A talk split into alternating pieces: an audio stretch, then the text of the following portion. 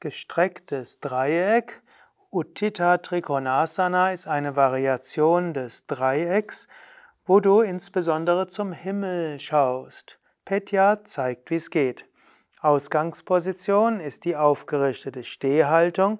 Von hier gibst du die Beine auseinander, etwa 1,20 Meter bis 1,50 Meter, also weiter als in der Dreiecksgrundhaltung.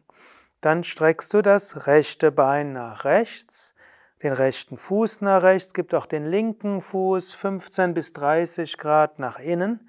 Dann streckst du die Arme zur Seite aus und dann beim nächsten Ausatmen gibst du die rechte Hand entweder auf den Fußrücken oder auf die Innenseite des Fußes. Du kannst dabei die Fingerspitzen auf den Boden geben. Und dann die linke Arm geht hoch zur Decke und du schaust in die Verlängerung der Hand zur Decke.